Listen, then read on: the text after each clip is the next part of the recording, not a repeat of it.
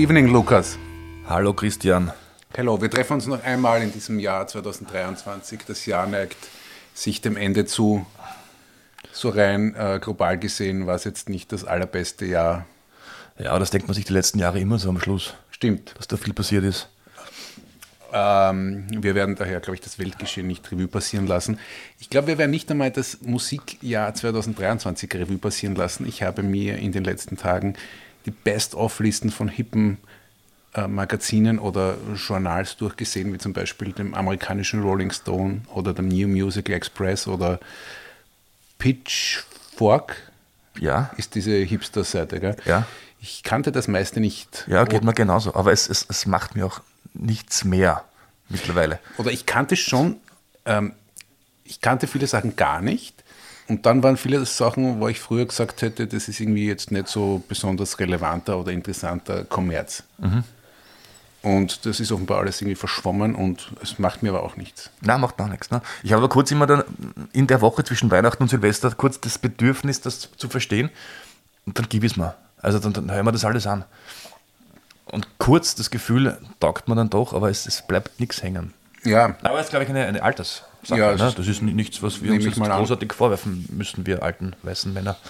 Es ist, glaube ich, eine Altersfrage und das heißt, äh, eins ist jetzt auch klar geworden, äh, wir können hier nicht den Anspruch stellen, irgendwas ähm, besonders äh, zeitgenössisch Relevantes äh, zu veranstalten, musikalisch gesehen.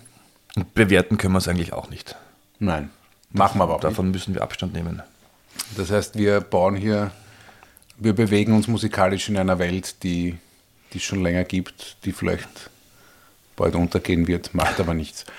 Äh, das heißt, wir werden jetzt gar nicht so äh, sagen, was jetzt musikalisch 2023 besonders wichtig war. Wir machen einfach einen ganz, wir machen einen Rückblick über das, was wir gemacht haben. Mhm. Das heißt, wir lassen alles noch einmal, äh, jede Folge ganz kurz Revue passieren. Äh, und wir könnten darüber reden, was wir so gelernt haben. Mhm. Inhaltlich oder musikalisch oder wie es unser Leben verändert hat, mhm.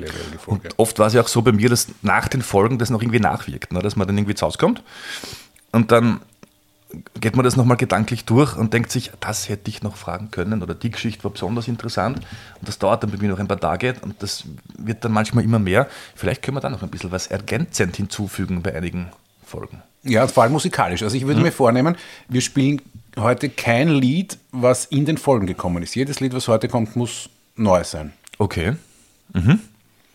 Ich habe nicht besonders musikalisch schon sehr viel kennengelernt durch diese Folgen. Ja, viel, viel mehr, als ich von vornherein erwartet hätte. Aber das Schöne war, dass es so breit war. Es war Klassik dabei. Wenig, aber. Bibelfolge bis äh, Heavy Metal. Ja. Also es, es, war ein breites Spektrum. Und da, da, kann man schon irgendwie aus, dem, aus, aus sehr vielen schöpfen. Wir starten. Wir haben und die erste Folge, die wir aufgenommen hatten, waren die Depressionen mit dem, dem Psychodoc Jens Mersch. Mhm.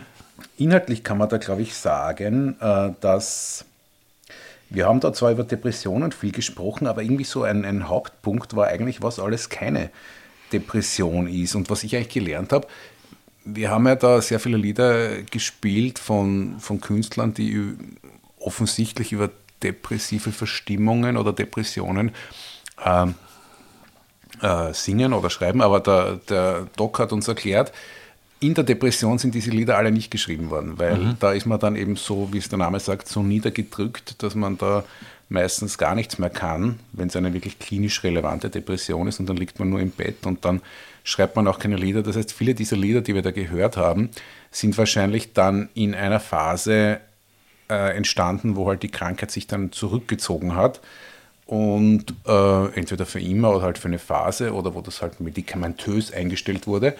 Ja, also wir haben eigentlich da sehr viel geredet, was, was eben keine Depression mhm. ist. Die Depression hat häufig auch keine Auslöser, sondern häufig auch einen genetischen Hintergrund. Und diese depressiven Gefühle, die jetzt aus einer Lebenskrise heraus entstehen, ähm, die sind eigentlich in den Augen der Psychiatrie keine Depression im Sinn des Wortes, auch wenn die Symptome mit einer Depression oft überlappen können. Ich sage jetzt bewusst nicht deckungsgleich, sondern überlappen. Ähm, weil ja in der Depression, wir haben das vorhin jetzt gerade gesagt, mit dem Regen und diesen, dieser verschobenen Optik, wirklich diese depressive kognitive Verzerrung das, das Leitende ist. Und, und weniger dieses, wie sagen, dieses depressive, melancholische Gefühl, wo man jetzt vielleicht dran denken würde.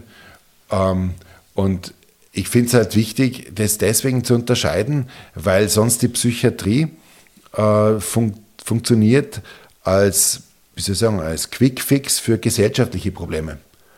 Mhm. Und das ist natürlich verlockend, wenn es die Politik sagt, Bündnis gegen Depression und so weiter.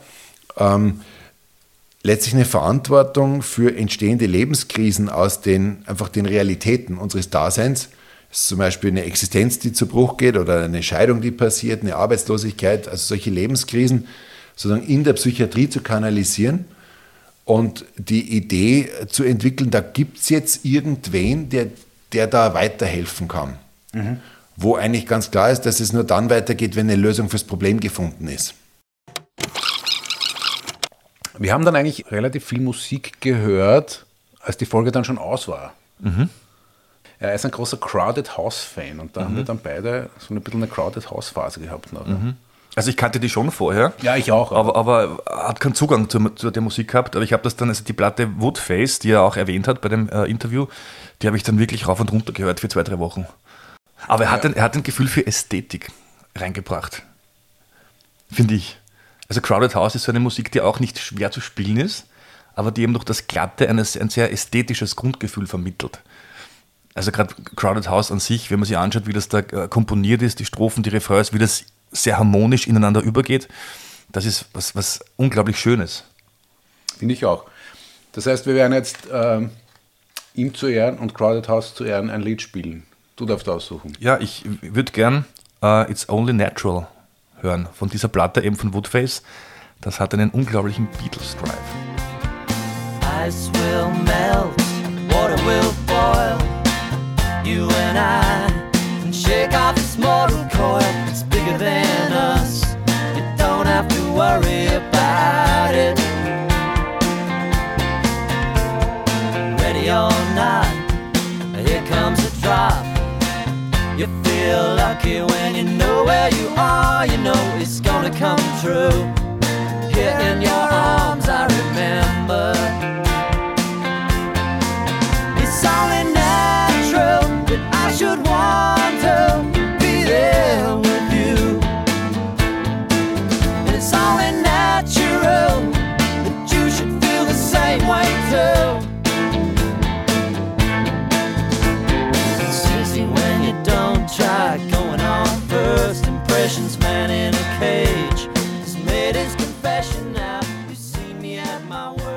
Ja, als nächstes haben wir dann einen Creative Writing Workshop mit dem Paul Klambauer gemacht. Paul Klambauer hat Creative Writing studiert, ich glaube in Deutschland, weil es das damals in Österreich noch gar nicht gab.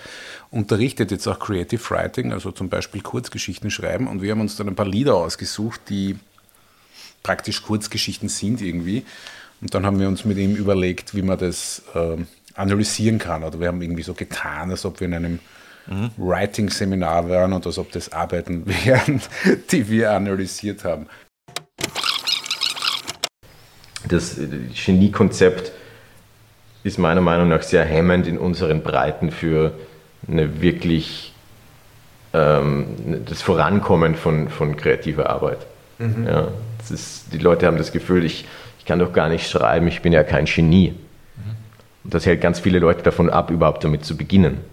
Ja weil man auch unter dem Fehleindruck steht und das wird auch viel zu wenig vermittelt, dass die Texte, die wir als groß empfinden, zum Beispiel jetzt dieser äh, Springsteen-Text oder auch jeder Roman, den du in der Bahnhofsbuchhandlung findest, nicht das Ergebnis eines ersten Schreibakts ist, sondern von unzähligen Überarbeitungen. Ja?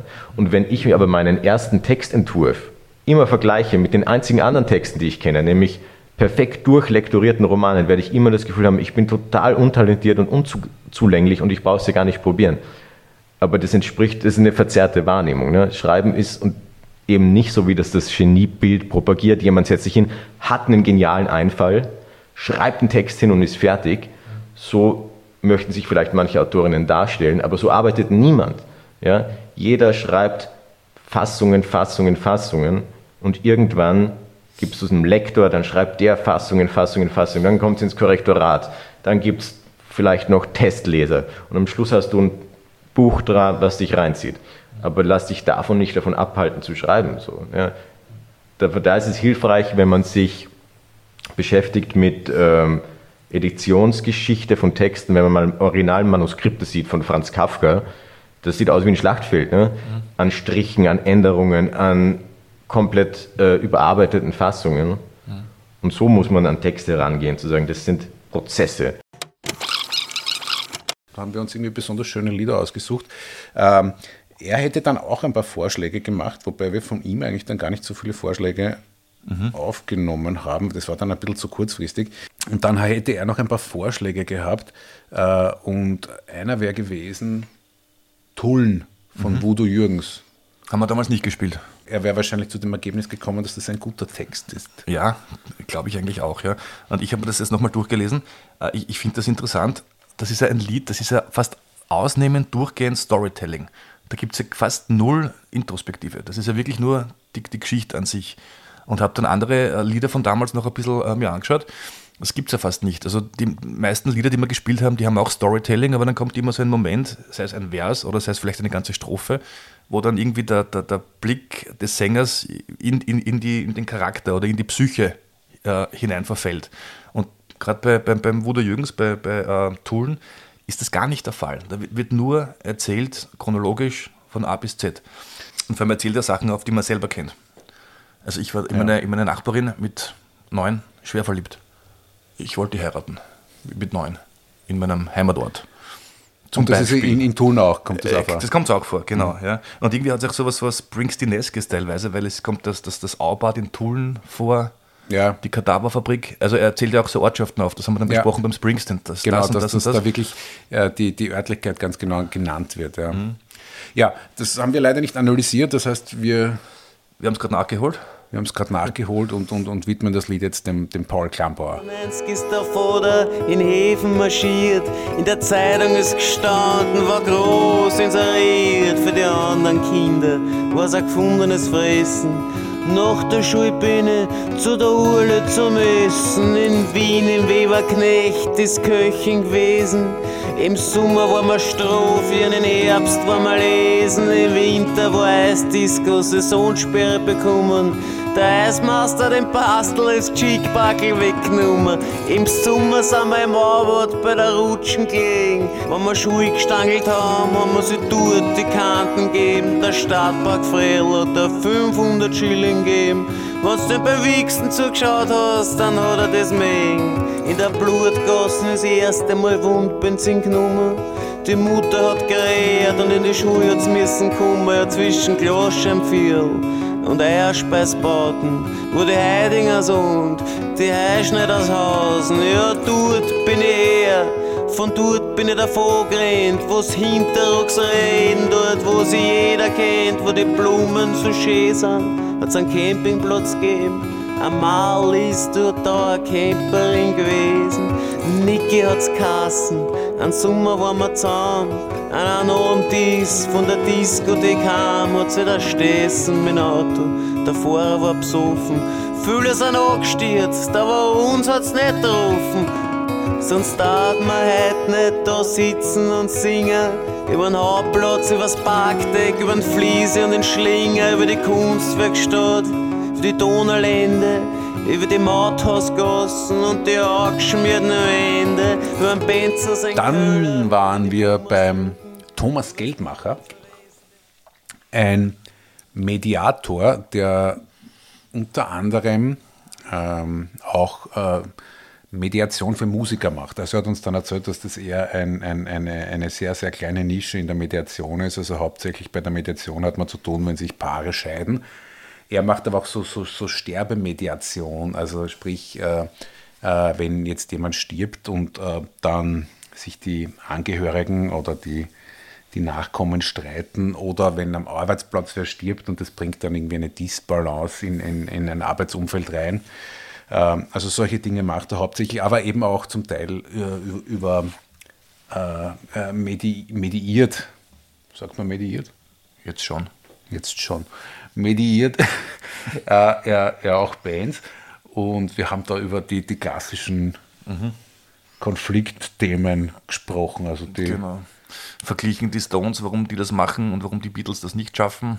genau. Und die ganzen Hicks und Hacks, die es da gegeben hat. es haben Menschen Vorteile, Konflikte gut beizulegen, wenn sie in der Lage sind, aus sich selbst ein wenig herauszutreten und sich selbst aus einer Außenperspektive zu beobachten und die Perspektive zu wechseln. Und einmal sich anzusehen, wenn ich das sage, wie, wie könnte das der andere gerade wahrnehmen? das ist auch, das ist diese Form von Übersetzungsleistung, die wir in der Mediation immer wieder versuchen zu machen, weil in der Mediation, wenn die Konflikte jetzt schon verhärtet sind, dann gibt es nur mehr die eigene Perspektive und die Scheuklappen sind ziemlich blickdicht. Ähm, das heißt, mit einem mit einer gewissen Lust an der Reflexion des eigenen Verhaltens, ähm, mit der Lust auf den Perspektivenwechsel, mit der Distanz zu sich selbst steigt auch die Wahrscheinlichkeit, Konflikte besser handhaben zu können. Weißt du, was es für in 2023 für Band-Reunions gegeben hat? Oder Ja. was es in 2024 vielleicht geben wird? Es gibt ja kaum noch Band-Trennungen. Äh, jetzt gibt es eher die Reunion-Zeit. Was Ja. ist deine Lieblingsreunion? Meine Lieblingsreunion. Gottes Willen. Aber. mir, Ja, fällt nur gar nicht, elektronisch. mir fällt gerade gar nicht so viel ein. Gab es eine offizielle Reunion von Bands, die sich aufgelöst haben oder Bands, die halt lange nichts gemacht haben? Ne?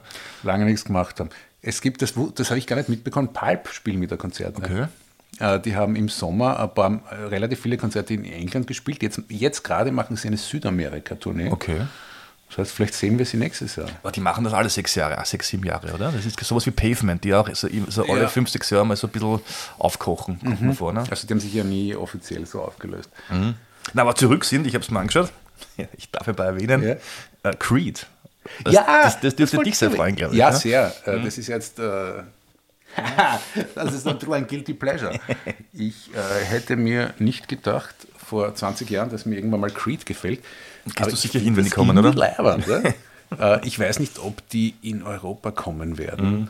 weil die, glaube ich, also die, ich habe gesehen, die machen eine riesen Reunionstour durch Amerika und Mhm. das werden sicher so Zehntausender Hallen sein und ich weiß jetzt nicht, wenn die in Wien spielen würden. Aber wer unseren Podcast verfolgt hat, der hat bemerkt, du bist ein großer Pearl Jam Fan.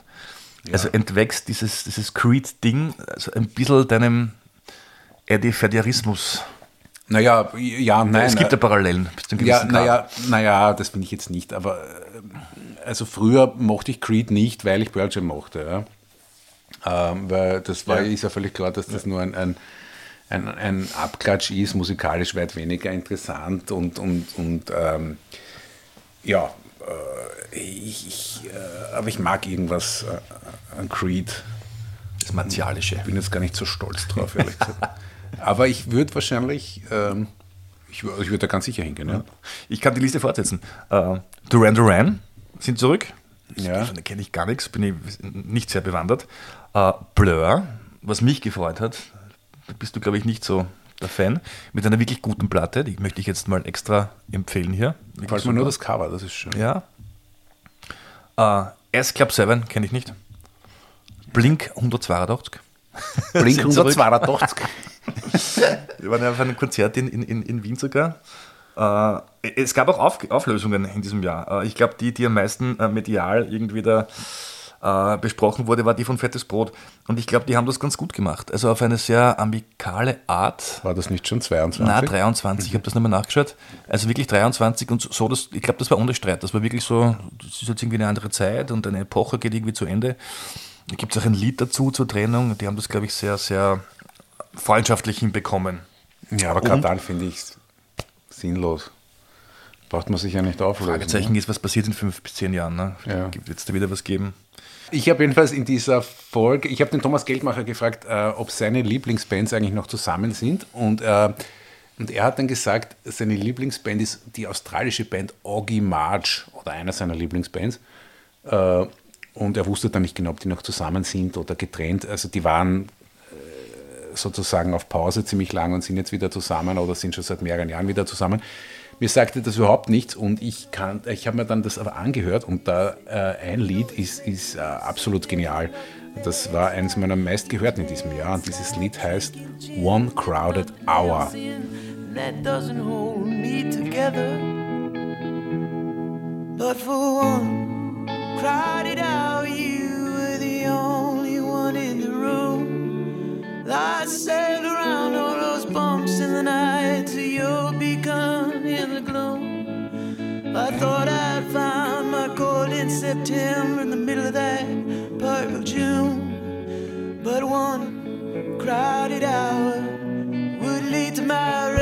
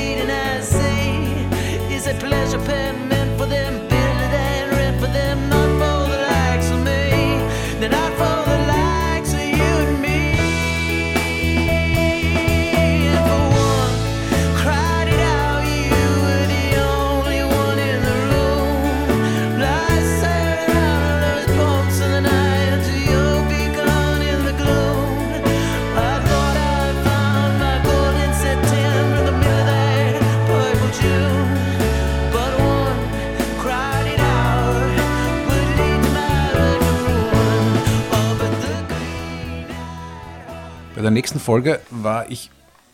Warst du nicht dabei, Lukas? Da war ich dann. Na, da war ich äh, operieren. Was hast du dir operiert? Den Meniskus? Den Meniskus habe ich mir operiert. Das dürfte im März gewesen sein. Und ich sag dir was, ich spüre es immer noch.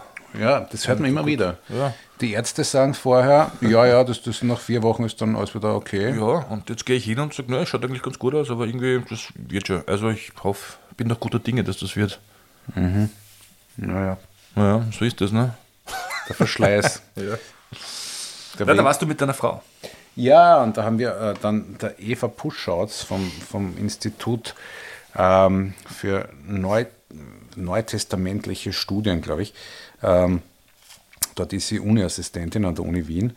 Äh, haben wir dann äh, Lieder vorgespielt, ähm, wo eigentlich durchgehend äh, ganz große Bands oder Musiker ähm, über, über die Bibel singen oder Bibelgeschichten vertonen. Also da hat man Bob Dylan über die Schöpfungsgeschichte, Leonard Cohen über Abraham und Isaac, Sam Cooke, ähm, dann äh, Springsteen über, über, über Jesus und Maria, U2 über Jesus und Judas, Johnny Cash über die Offenbarung und Van Morrison auch über die Offenbarung, When the Saints Go Marching In.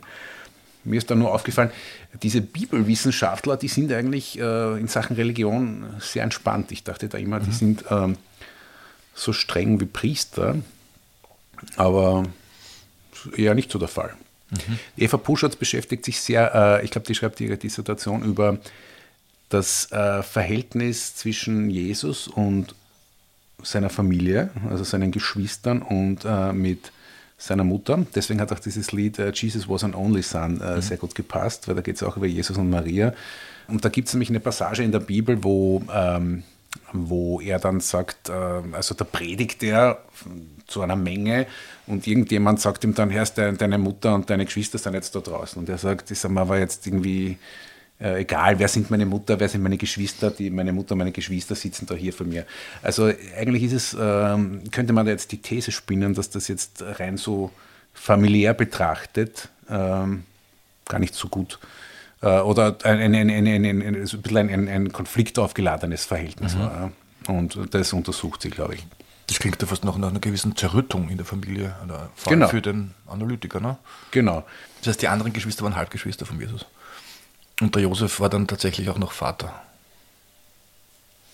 Na, Halbgeschwister, pff, naja, sie, waren jetzt nicht Kind. ja, also die Maria hat wahrscheinlich nur eine unbefleckte Empfängnis gehabt und wer dann der Vater ist, weiß man nicht. Ja. Aber es, es gibt jedenfalls Bibelpassagen, wo von Geschwistern die Rede ist. Ja. Also es ist, in den Texten steht ganz bewusst auch auf Griechisch das, das Wort für Brüder und für Schwestern. Ähm, und das ist halt eine besonders katholische Entwicklung. Ja. Zu sagen, es kam diese ganze Debatte um Marias Jungfräulichkeit, das wäre ja noch okay gewesen. Ja, zu sagen, dieses Kind ist irgendwie anders von mir aus, ja, können wir reden darüber. Aber spätestens ab dem Moment, wo dieses Konzept der Jungfräulichkeit so überhöht wurde, dass daraus wurde, Maria war vor, während und nach der Geburt und dann ihr ganzes Leben Jungfrau, dann ist es schwierig geworden. Nämlich dann ist es schwierig geworden zu erklären, woher Jesus dann jüngere leibliche Geschwister hat, wie es in den Texten drinnen steht. Also es ist überall die Rede von diesen Brüdern und von den Schwestern und dann gab es halt andere Erklärungsversuche. Das sind Kinder aus Josefs erster Ehe. Das sind ja nur Cousins und die werden halt auch Brüder genannt und so weiter. Sag mal so, bibelwissenschaftlich State of the Art ist eher zu sagen, ähm, es gibt so eigentlich keinen guten Grund zu sagen, das sind keine leiblichen Geschwister. Katholisch-dogmatische Lehre ist was anderes. Du warst nicht da, aber du darfst jetzt, um das nachzuholen, Ja, ein Lied spielen. Ich würde gerne äh, Jesus spielen von der Band Velvet Underground. Ist, ich habe immer geglaubt, das ist äh, ein, altes, ein altes Lied, irgendein ein, ein Traditional. Es, es klingt nämlich so, als wäre das irgendwie ewig alt. Äh, stimmt aber nicht. Äh, wirklich geschrieben von Lou Reed. Also es geht da tatsächlich um irgend so eine, eine, eine, eine Art äh, konfessionslosen äh, Übergott, was finde ich immer ein schöner Gedanke ist.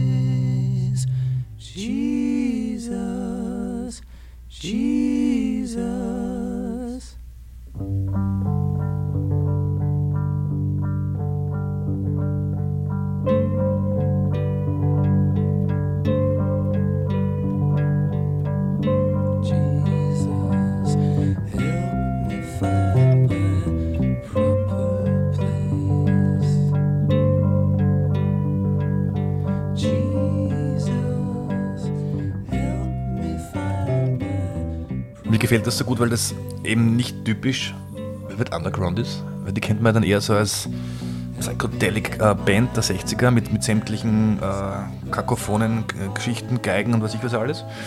Und das war nach dem Bruch mit Nico. Heißt- Nein, auch, Nico auch, stimmt. Äh, John Cale, der wichtig war auf dem ersten äh, Underground-Album, das eben gemeinsam mit Nico aufgenommen worden ist. Und der ist dann irgendwie ausgestiegen und dann ähm, ist eben die Platte, wo das drauf ist, das komplette Gegenteil. Also reduziert und eben nicht mehr Velvet Underground von 1966, 67.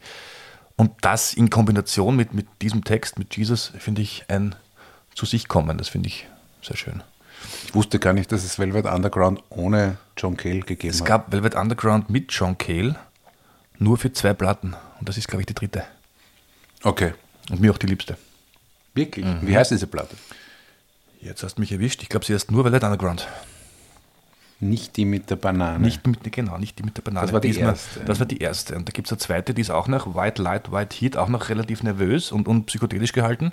Und die dritte ist eben die, die da runterfahrt mit dem Ganzen und eher klassisches Songwriting äh, bietet. Und das ist ein Teil davon, Jesus, genau. Ich verstehe. Wir kommen zum nächsten. Ja, eine gute Überleitung, Punkt. äh, weil gar keine gute Überleitung. Das nächste waren äh, Muskeln, Kraft und Bodybuilding. Aber ich habe gelernt, und das war das, was, ich, äh, was mich ein bisschen relaxed hat, ähm, ich habe bis zu dieser Folge immer gedacht, dass wir da mit dem, mit dem, Putzel Andreas. mit dem Andi Pürzel gesprochen haben, der das Gym betreibt. Also nicht ein Gym, sondern das Gym. Das Gym heißt auch das Gym.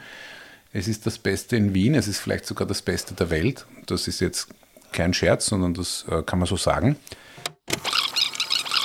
Diejenigen, die ein Schlachtschiff werden wollen, die kommen zu uns. Ähm, das heißt aber nicht, dass alle bei uns ein Schlachtschiff werden wollen. Ich war früher, bevor ich das Gym eröffnet habe, noch viel früher Trainer im John Harris, eher in einem ETPDT-Club. Und da wurden wir doch darauf hingewiesen, wie wir mit den Kunden reden sollen.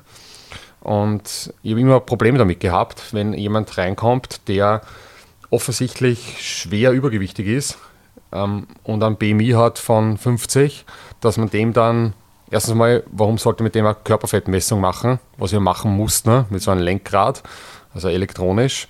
Und dann kommt dort raus, ja, keine Ahnung, 45% Körperfett.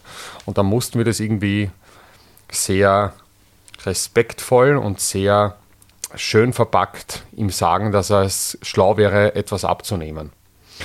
Und damit habe ich immer ein Problem gehabt, nicht mit dem Respektvollen, aber es ist eigentlich respektlos, wenn man nicht Klartext redet. Nämlich genau das Gegenteil, das ist ja das Paradoxe dabei. Und deswegen hat es ja auch über die Zeit der Slogan No Bullshit ergeben bei uns, dass wir einfach Leuten Klartext sagen, ehrlich sagen, was Sache ist. Und ich, ich finde es falsch, wenn man jemanden, wenn man gefragt wird vor allem, also ich würde nie auf die Straße gehen und sagen, subjektiv, hey, du bist schier und du bist blatt, ja. wobei schier ist eher subjektiv, könnte man jetzt auch sagen, okay, da gibt es ähm, objektive Marker, ja. Ähm, aber wenn ich gefragt werde als äh, Professionist, äh, nach meiner Meinung, dann würde ich sagen, du bist stark übergewichtig und du solltest das verdammte Scheiße mal abnehmen und das sollte deine höchste Priorität sein.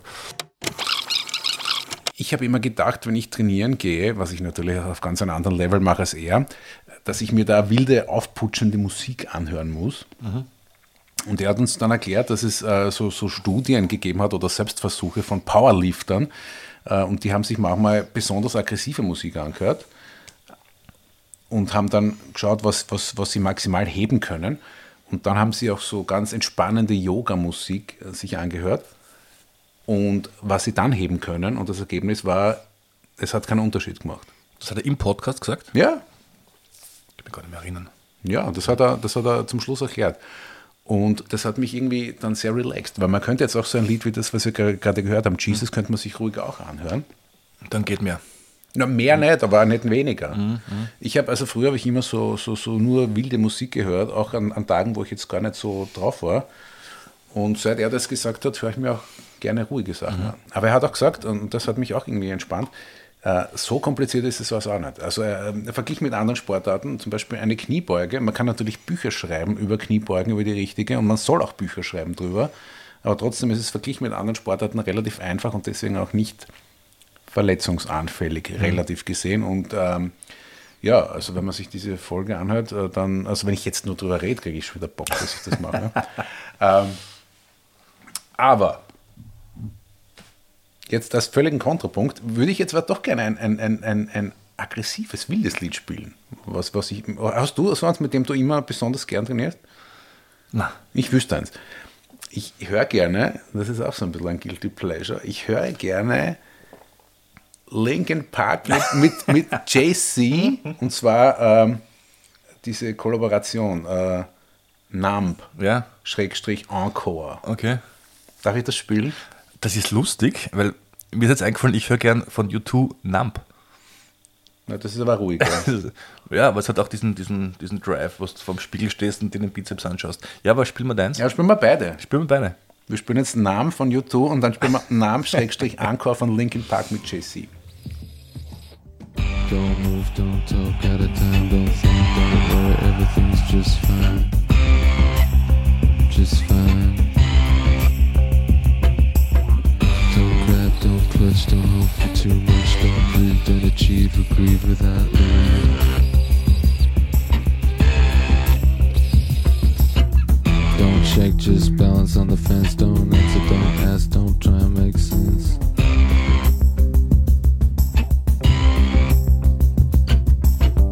Don't whisper, don't talk, don't run if you can walk, don't cheat, compete, don't miss the one beat.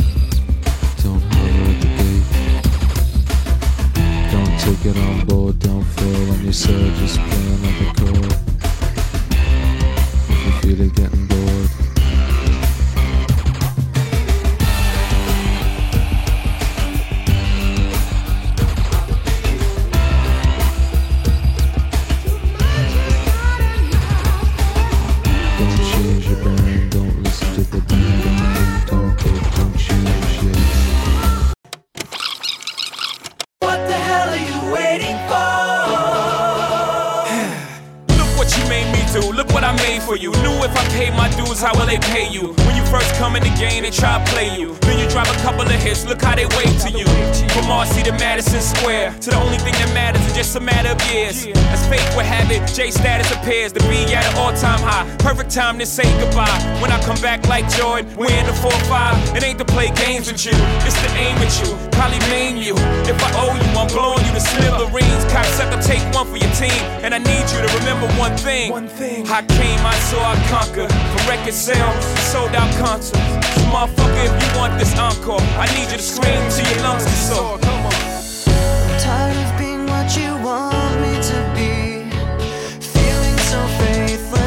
lost under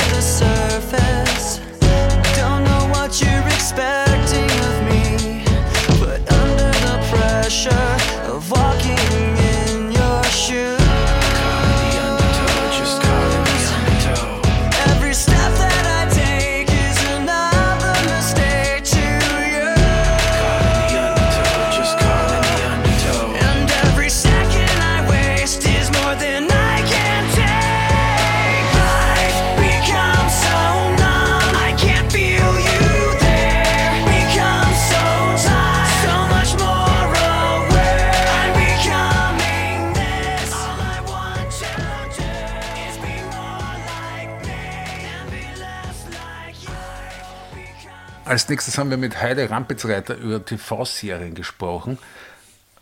Wie war dein Fernsehjahr? Schlecht.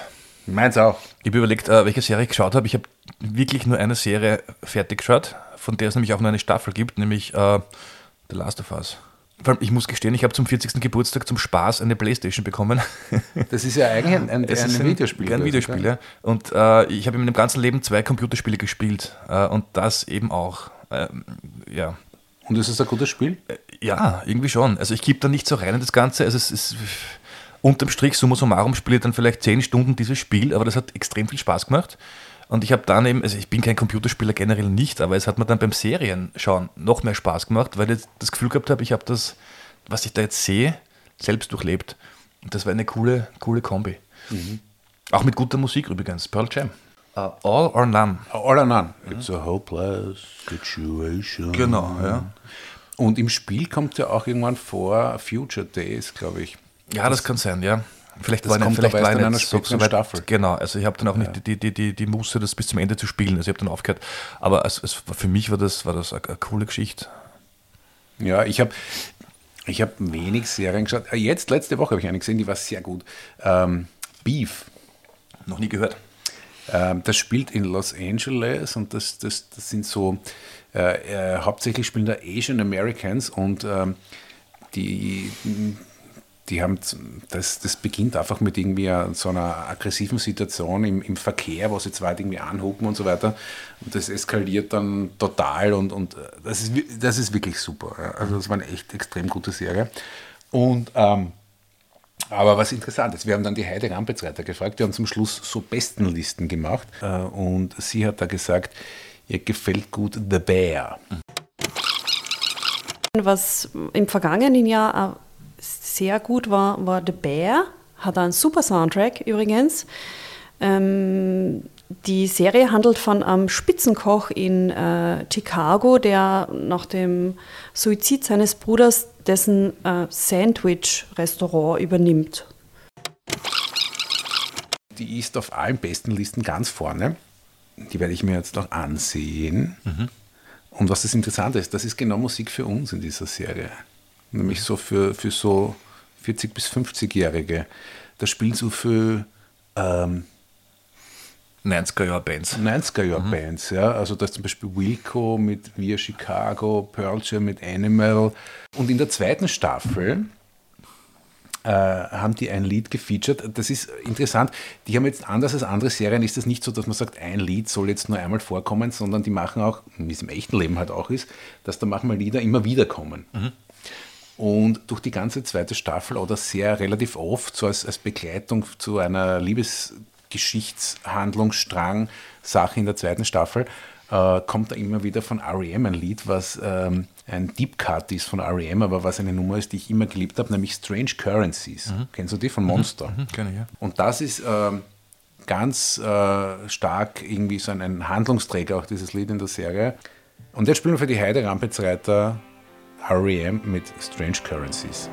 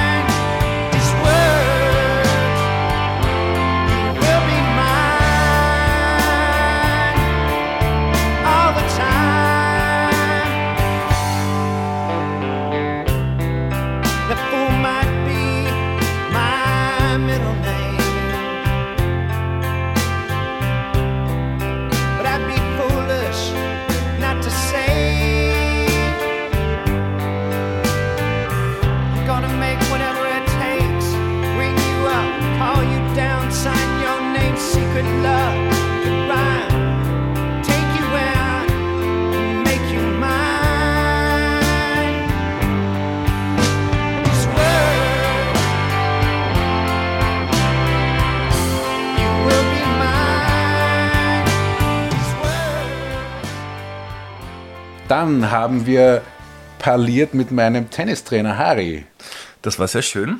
Also Das möchte ich jetzt erzählen, weil da waren wir davor Tennis spielen. Ja. Da haben wir da gar nicht erwähnt damals. Der Haben wir Harry- nicht? Der Harry, du und ich Ja. haben davor eine Stunde gespielt und dann waren wir auf deinem Balkon an einem wunderschönen Sommertag. Ja, wir haben das, was wir gespielt haben, also die, die Tennisspielgeräusche haben wir aber in den Hintergrund reingeschnitten. Das war original wir. Original wir eine Stunde vor dem Interview. Ja. Ja, wir beide spielen ja ziemlich gleich gut Tennis, ne? Ja. Nein, man muss jetzt erklären, du, du Lukas, spielst schon seit 35 Jahren, Ich habe mit sechs, genau, mit sechs begonnen, ja. also Mhm. mit, seit 40 Jahren circa. Oder seit Aber es war eine Zeit von, von, von 20 bis 30, da habe ich null gespielt, glaube ich. Vielleicht Mhm. dreimal in diesen zehn Jahren. Davor extrem viel und danach jetzt wieder ein bisschen mehr. Aber das, ist das, das Schöne an der Sache ist, dass wir da, uns da auch näher gekommen sind, wieder durch das Tennis. Ne? Das darf man auch der Hörerschaft mal so erzählen. Das wird öfter wieder eine Stunde. ja, zu selten, Zu selten. weil dich der Meniskus plagt. Wenn mich der Meniskus Na, ich halte beim Monat äh, 19 oder 20 im Tennis, glaube ich. Ich bin sehr zufrieden. Tennis ähm, ist sehr schwer, äh, aber man lernt es schneller, als man glauben könnte. Und, und man kann. Und es spielt einfach, es, viele Leute spielen Tennis. Also ich, ich äh, hätte gedacht, dass ich kann dann ein bisschen Tennis spielen und ich werde niemanden finden, mit dem ich spielen kann. Aber man braucht dann niemanden, der jetzt gleichzeitig mit einem beginnt, sondern man findet dann oft so Leute, die eben in der Jugend ein bisschen gespielt haben und es dann wieder lassen haben und dann gerade wieder Bock haben, so mit, mit 35, 40, 45 wieder zu spielen. Und ähm, also es ist nicht so das Problem, da Partner zu finden. Das ist natürlich Ja, das stimmt. ein ja. urleibender Sport. Ich liebe es. Das Schöne am Tennis ist, dass tatsächlich auch die, die Tennisspieler am besten spielen, die auch den Sport schön spielen. Dass das tatsächlich was. äh, Die, die gute Vorhand ist eine automatisch ästhetische Vorhand, die, die schön den Ball trifft. Und das beim Tennis, das, das gibt sich da auf die Hand. Ja, Ja, stimmt. Ja. Ich finde es aber, es ist auch irgendwie so eine archaische Sportart. Also es ist zwar der weiße Sport, der elegante Sport, Mhm, aber es ist natürlich, man hat einen Bracker in der Hand und haut auf was drauf. Also es ist irgendwie, Mhm. es ist schon auch, ähm, Und muss auch den Gegner, wenn es ums Match geht, zerstören, bis auf eine gewisse Art und Weise. Ne? Also den- das in den Kopf rein, sagen die Moderatoren im, im, im Fernsehen. Ne?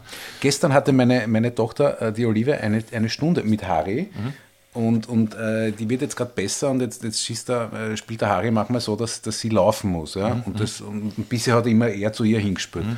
Und, und sie war dann irgendwie total äh, angefressen auf ihn und so weiter. Und der hat ihr dann aber erklärt, äh, Tennis ist eigentlich äh, äh, ein Kampf. Also das, Ja, ist, sicher, ja. das ist halt ein, Kampf, wo man sich Ja, aber ja. halt nicht berührt. Ne? Ja. Man muss dem anderen reinscheißen beim Tennis. Na, ich spiele auch mit meinem Sohn Tennis, Ja. ein- einmal die Woche. Und der will auch gleich Match spielen. Also wir spielen da vielleicht fünf Minuten, spielen wir uns ein und dann will er gleich Match, Match. Und ich lasse ihn aber da bewusst nicht gewinnen, weil glaube ich, die Freude dann umso größer ist, wenn er mich in, in vier, fünf Jahren äh, reinhaut. Und das, das will ich ihm schenken, diese Freude, weil die wird automatisch, die wird, wird kommen. Ne? interessant zu beobachten, wie Menschen mit sich selber umgehen. Siehst du, der spielt einen Ballwechsel, acht, neun Bälle, schön, der zehnte Ball ist im Netz und was macht er? Sagt er, du Trottel, kannst du nicht einmal den Ball gescheit spielen? Und meine Frage ist dann immer, was war mit den neun Bällen davor, die du schön gespielt hast? Warum fokussierst du jetzt auf den letzten, den du logischerweise, weil dein Energie- und Kraftniveau abnimmt, irgendwann wirst du den Ball verschlagen. Das ist Teil des Spiels und des Sports. Warum fokussierst du auf das und nicht auf die neun Bälle, die du vorher perfekt gespielt hast? Ich stelle dann manchmal die Frage, du, wie löst du das Problem draußen? Wie gehst du mit dir selber um? Wie gehst du mit einer Niederlage? Wie gehst du mit einem Unvermögen im wirklichen Leben um? Und zu 90 Prozent ist es genau dasselbe. Daher ist der Fokus auf, ich habe neun Punkte, schlecht, neun Punkte gut gespielt und einen schlecht gespielt, ja, ist für viele Leute auch ein Beispiel dafür, wie sie draußen mit sich selber umgehen, mit ihren Erfolgen oder ihren Misserfolgen. So, und was spielen wir jetzt? Ähm, Also, ich muss sagen, das, das Tennisjahr 2023 war für mich sehr gut. Ich, ich beobachte es aber nicht so. Ich glaube, du schaust schon viel Tennis. Äh, Mhm. Also, das ist etwas, was bei mir jetzt nicht gewachsen ist. Mhm. Also, ich muss jetzt nicht irgendwie Tennispartien sehen. Ich schaue urgern Tennis, weil die Geschichten dahinter auch interessant sind. Da merkt man irgendwie so, ja, der ist verletzt und dann, dann ist er kurz mal weg, dann tritt er mal beim Turnier nicht an, dann kommt er zurück. Wie geht es jetzt weiter? Schafft er es, schafft er es nicht? Der hat eine gute Phase, der hat eine schlechte Phase. Der ist mit der anderen Tennisspielerin zusammen und die haben gerade eine Krise, dann geht es schlechter. Also das, das, die, die Geschichten dahinter finde ich teilweise auch interessant und spannend. Also den Gossip dahinter, den gönne ich mir. Und dein Lieblingsspieler ist Andy Murray. Andy Murray, ja. Hat der dort gespielt heuer? Äh, der, ja, aber es war ein schlechtes Jahr. Also ich glaube maximal dritte Runde. Bei Mhm. irgendeinem Master-Turnier, glaube ich, war das. Also, äh, ich habe jetzt gelesen, ich glaube, er überlegt, ob er jetzt wirklich aufhört. Das ist, glaube ich, 37 Jahre. Und jetzt geht es, glaube ich, wirklich dem Ende entgegen. Ja. Und hast du endlich den Film angeschaut? Surfacing Andy Murray? Surfacing Murray? Nein. Mach das. Okay. Immer noch Empfehlung. Ich mache es. Ja. Heute noch. Und wir spielen jetzt äh, für den besten Tenniscoach Wiens. Für Harry spielen wir und für dich, Lukas, Ja, Äh, das Lied, was wir damals nicht gespielt haben, nämlich von Dan Byrne, dem großen, also dem großen, dem, dem kleinen amerikanischen Songwriter, der aber große Lieder, der ein großer Tennisfan ist und uns sehr viele Lieder über Tennisstars singt. Und das ist jetzt ein Lied über Andy Murray und das Lied heißt Andy Murray. Und das ist für dich und für Harry.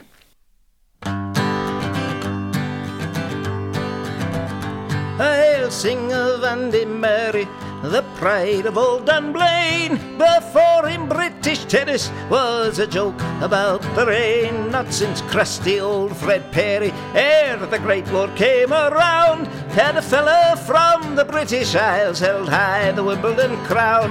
But scowling Andy Murray, with grit and nerves of ice, pulled off the unthinkable, not just once but twice. The first time he beat Djokovic, the unpopular Serb, and then three years later kicked Raonic to the curb. But he had problems with his hips, which caused him to retire. But then he made a comeback, cause he still retained that fire. He won two Olympic golds, the only man to do so.